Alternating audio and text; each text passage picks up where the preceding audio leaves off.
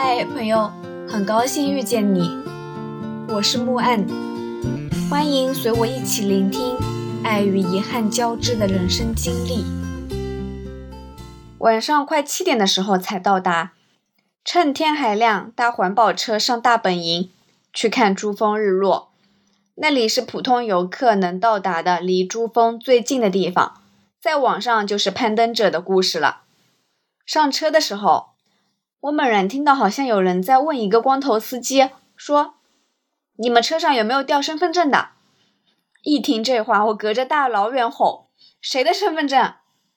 他转过头，笑嘻嘻对我说：“不是你的。”当时我那心情啊，真的如过山车，白激动一场。光头司机问我：“你的身份证也掉了？正常哈，正常的。我车上也有人掉了，身份证掉了还算好的。”你要是边防证掉了，那可真是麻烦喽。的确，身份证掉了还能报号码，边防证掉了，那说啥都没用，只能回日喀则重新补办才会放行。听军哥说，前段时间他的一个乘客边防证就掉了，珠峰上不去，所以呢，他只能在日喀则的市区闲逛。他的朋友发信息问他：“你到珠峰了吗？”他就赶紧给军哥打电话。问同行的小伙伴要了几张照片，然后花了半天的时间把自己给 P 上去，最后还发了个朋友圈。下午阳光破空而来，驱散浓雾，才发现咫尺间尽是高山，披冰挂雪，威风凛凛。所有这些山之中，世界第一高度和至今依旧在生长的生命力。让珠穆朗玛成为了最能激发人类想象力的一座山峰。珠穆朗玛是喜马拉雅山脉的主峰，它有三个面，因此也就产生了三个方向的大本营：东坡、北坡和南坡。其中南坡在尼泊尔，另外两个都在中国。但是呢，从二零零八年十二月五日起，西藏发布公告，珠峰大本营。将不再对游客开放。听说珠峰大本营有世界上最高的寺庙和最高的邮局，反正我是看不到了。巨大的山体光秃秃的，如果不是顶上的积雪，就真的感觉不到生命的存在。这时候连积雪都似乎已经有了生命，因为实在是太荒凉了。而且珠峰上的风实在是太大了。我一下车就硬生生的被吹后退了两三步，每次艰难的向前迈动一步，就又会被风吹后退两步。最后，军哥和两个小伙伴拉着我才能往前走，否则几乎寸步难行。一位体重可能超过两百斤的男士表示，这是他有史以来第一次感觉到自己这体重也有可能被风吹跑的感受，足见这风有多大。我从小到大经历的台风都没有那么夸张的。冬季珠峰大本营帐篷都撤走了，所以呢，我也就随便拍了几张照片，默默地蹲在一块大石头背后，在寒风中等待日落，等待日照金山的一瞬间。日落过后，赶紧上车，一刻都不愿意多待。下山的时候，最后望一眼珠峰，此刻的他一如几百万年前他沉睡的样子。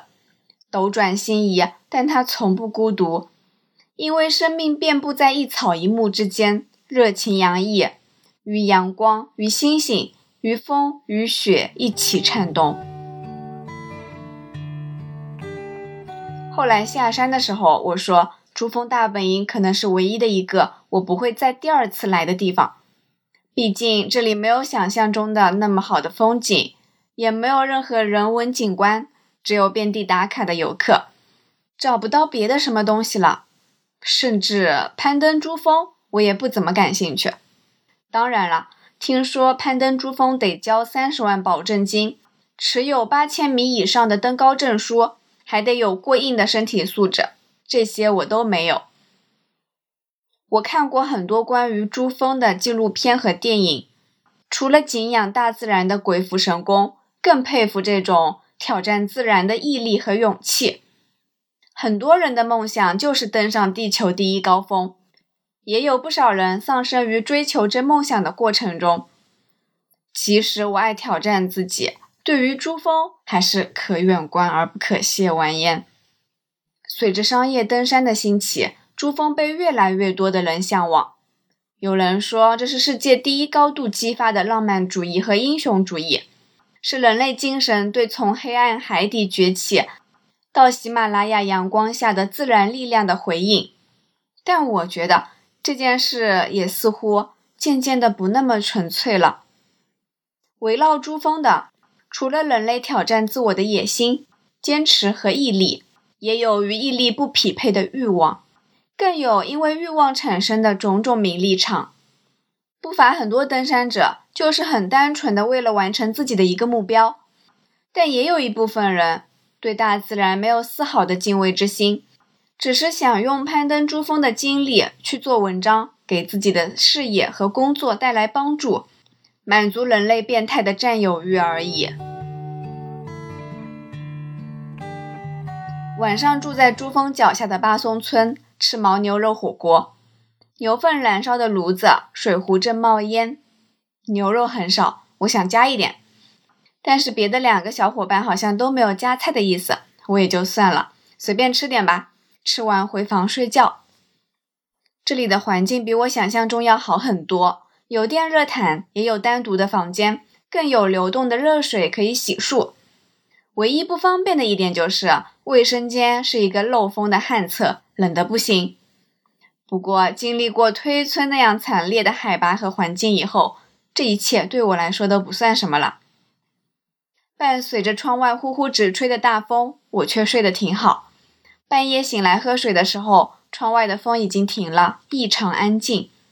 我思考了好几秒钟，要不要起床看高原星空呢？但几秒钟过后，马上就躺下继续睡觉了。没有同行的伙伴。没有氛围，我花费十多分钟穿衣服起床去看星空，感觉一点都不浪漫，倒是诡异的氛围更多些。后来想想，少了这样一番星空的体验，多多少少还是有点遗憾的。不过翻看相册里的照片和视频，雪山和蓝冰奇妙碰撞，再加上五色风马旗的点缀，处处神圣万分，我也就释然了。人生嘛，总该有些遗憾的，不是吗？第二天早早起床，早餐都没有吃就出发去看日出了。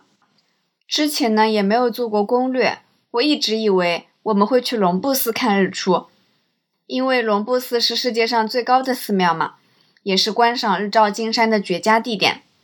军哥说里面不仅有尼姑，也有喇嘛，是西藏唯一的一个。甚至是全国唯一的一个男女混住的寺庙。然后车子开呀开呀开，大概开了有一个小时，从天蒙蒙亮开到天光大亮，最后我都有些困了，也有些冻脚，暗暗想下次来暖宝宝就别带了，高海拔地区含氧量低，根本热不起来，还是一杯热水最管用。看着车窗外的冰雪。昨天阳光照射下，明明肉眼可见的冰川化成水，但此刻又被时间施了停止的魔法，道路两旁变得一片白雪茫茫，全都是层层叠叠的白雪皑皑。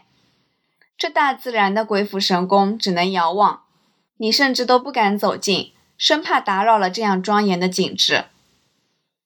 后来又过了半个小时，我们的车子停在了一个不知道叫什么地方的路边。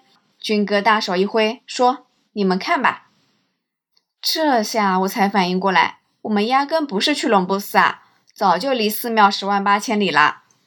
于是只能遗憾作别，看日出的心情也很一般。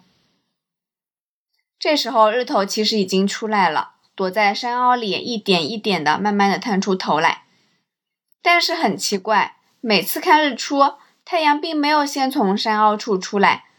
而是率先照亮山峰，日照金山。我找了一圈珠峰，远远的发现它躲在了很多山峰的后面。同行的伙伴感叹：“在这里看，感觉珠峰也不是很高呀，和别的山脉差不多嘛，就差了那么一点点。”军哥哈哈大笑说：“对，就那么一点点。”每个人都有一个雪山梦，听说过千百次，不如亲身感受一次。要不你攀登着试试看，看看那么一点点要花多久？等到了落子峰观景台，同行的小伙伴又感叹：“这里一看，珠峰好矮哦，还没有落子峰高呢。”军哥又说：“等你爬上了落子峰，你就会发现珠峰还是在你上面。”军哥告诉我们在夏天旺季的时候，上珠峰大本营的车十分钟一辆，基本上每辆车都坐满游客，从早到晚不停歇，这游客量就可想而知了。所以啊，收入颇丰，每年珠峰脚下的村民每个人大概都可以发七八万元左右。有些好吃懒做的藏民就拼命生孩子赚钱，也有一些有生意头脑的就弄一个藏餐住宿。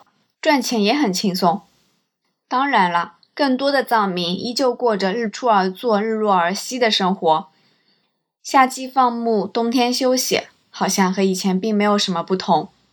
这样的放牧生活又被人称之为“没用的生活”。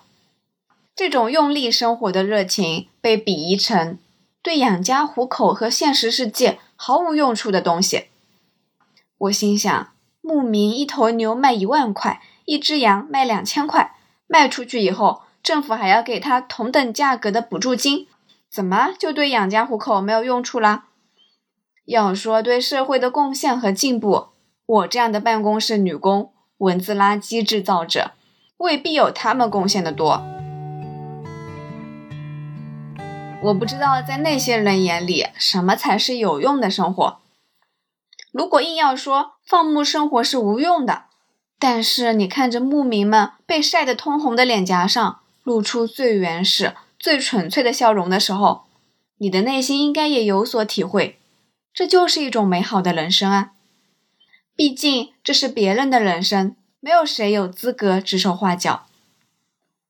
后来转念再想，其实一个社会应该允许所谓的无用但是美好的东西存在。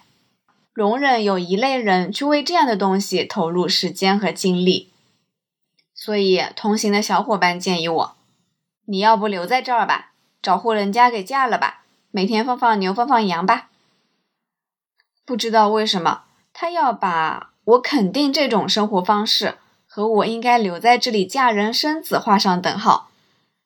每个人都有自己的生活要过，自己的路要走。我只是觉得生活没有高低贵贱，也没有所谓的无用有用，反正开心就好嘛，何必硬要追求什么人生的意义呢？感谢收听，希望这个播客能陪你度过每一段孤独的旅程，彼此温暖，彼此治愈。希望来到这里的你可以放下一天的疲惫。尽享这人间好时节，也欢迎大家转发、订阅、赞赏、支持。我们下期见。